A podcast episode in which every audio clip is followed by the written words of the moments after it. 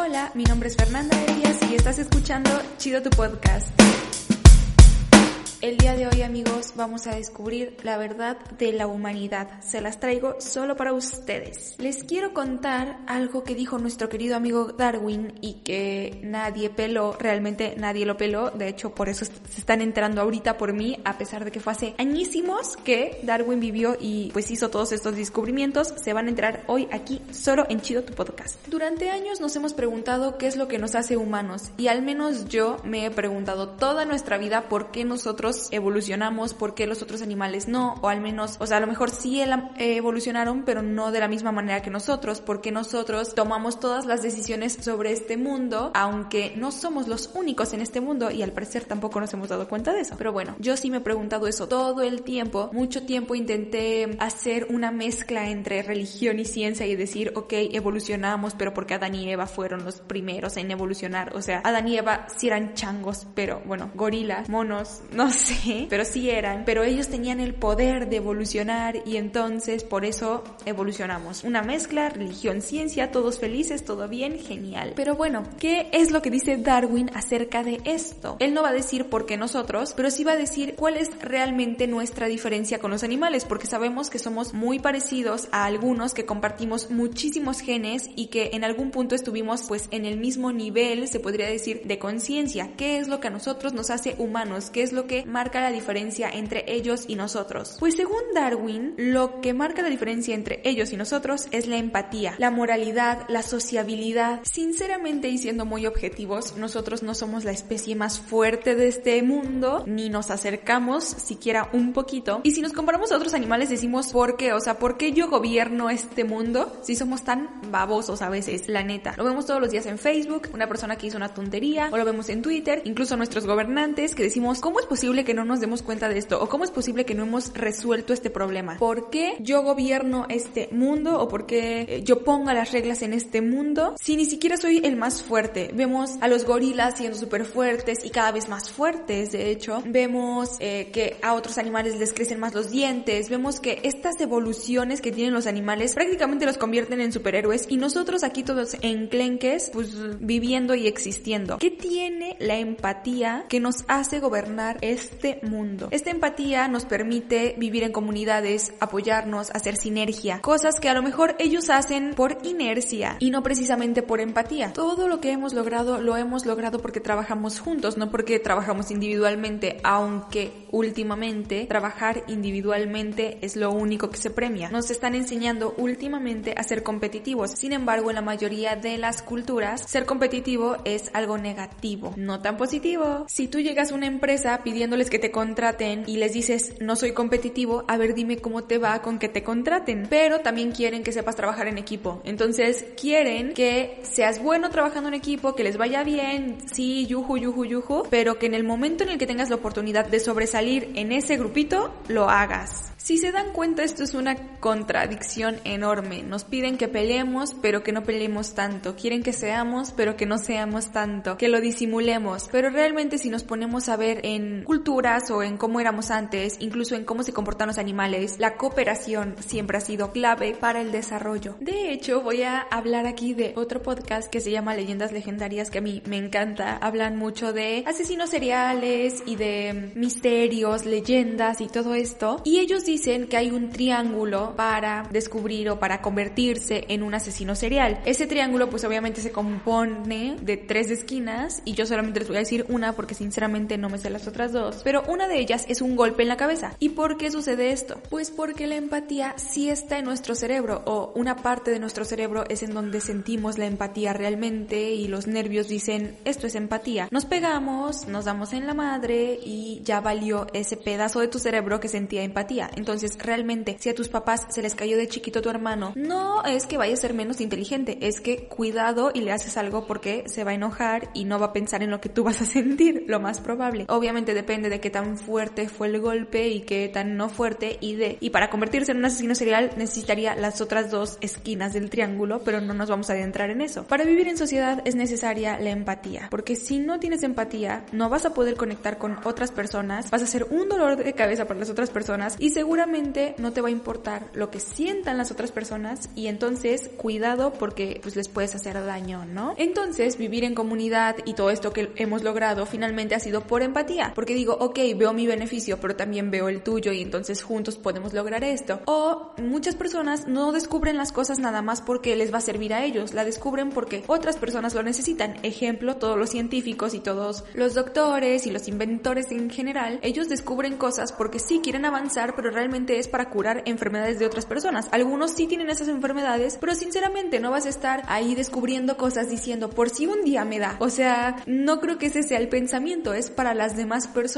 y siempre poniéndote en el lugar de otras personas. Vemos documentales porque nos gusta conectar con otras personas y ahora en marketing y en relaciones públicas está muy de moda el storytelling porque quieres conectar con otras personas. Estamos tan desconectados últimamente que las empresas tienen que fingir una comunidad o que eres parte de una comunidad, tienen que crear esta comunidad ficticia, mejor dicho, para que tú puedas ser parte de algo sin realmente ser parte de ese algo. ¿Sí me explico? Tu cerebro, mi cerebro, nuestros cerebros tienen la necesidad de esta conexión que le hemos estado quitando últimamente por tanto individualismo y entonces fingimos conexiones que no existen. Nos gusta saber qué hacen las otras personas, por eso vemos YouTube, por eso vemos Instagram, por eso vemos Twitter, queremos conectar de esta manera, adentrarnos en sus vidas, pero realmente en la vida cotidiana existe una separación impresionante y por eso no terminamos de pues encajar las piezas o de realmente sentirnos completos y llenos, porque esta conexión que estamos haciendo a través de una pantalla no es real, no se siente, no sientes la energía, porque perdón, me podrán decir mucho que ay, que yo la ley de la atracción, las energías, Géminis, los astros, pero ¿qué sienten cuando van a un concierto? Se siente la energía, no me pueden decir que no. ¿Qué sienten cuando hay un funeral? Se siente la energía y no me pueden decir que no. Sentimos la tensión, sentimos lo que las otras personas a nuestro alrededor sienten. ¿Qué pasa cuando hacemos conexiones a través de la pantalla? No tenemos esta conexión de emociones, de sentimientos que están en el aire flotando al parecer. Yo les voy a contar algo que a mí me pasa y que es muy chistoso. El otro día una amiga se dio cuenta y se burló de mí.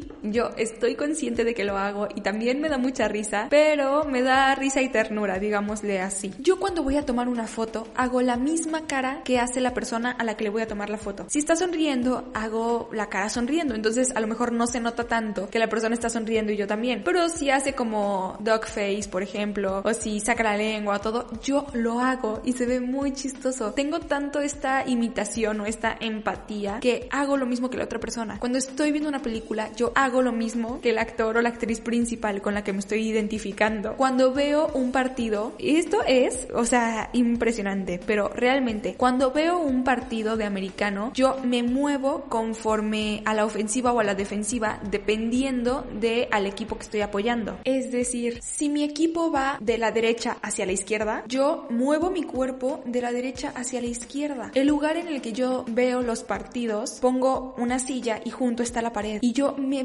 pego, o sea, tengo casi casi moretón cuando hay temporada, porque me pego a la pared cuando quiero que avancen y me pego hacia el otro lado cuando quiero que detengan a la ofensiva del otro equipo. Así la cosa. Y a mí me da mucha risa. Y también mi prima dice que yo hago caras cuando bailo porque estoy actuando la canción, pero hago caras, o sea, me parece impresionante, pero aquí vemos que Darwin tiene razón con su teoría de la, de la evolución y que realmente nosotros estamos evolucionando en la parte emocional de nuestro cerebro, en la parte de la empatía, porque cada vez siento que nos mimetizamos más y siento que esto es por la falta real de conexión. ¿Qué quiero decir con esto? Ya me volví loca, no me he vuelto loca, pero cada vez nos mimetizamos más porque queremos conectar más, pero ya no sabemos cómo conectar porque estamos tan desconectados y tanta separación. A mí no me gusta, por ejemplo, que me vean, no me gusta comer con gente, o sea, a mí me gusta comer sola, mi espacio mío, yo solita, yo conmigo y ya, pero sí podría comer viendo un video de personas que están comiendo juntas y platicando, porque así siento que como con ellas, pero no es tan íntimo. Entonces no siento como que están invadiendo mi espacio, pero siento que lo estamos haciendo juntos.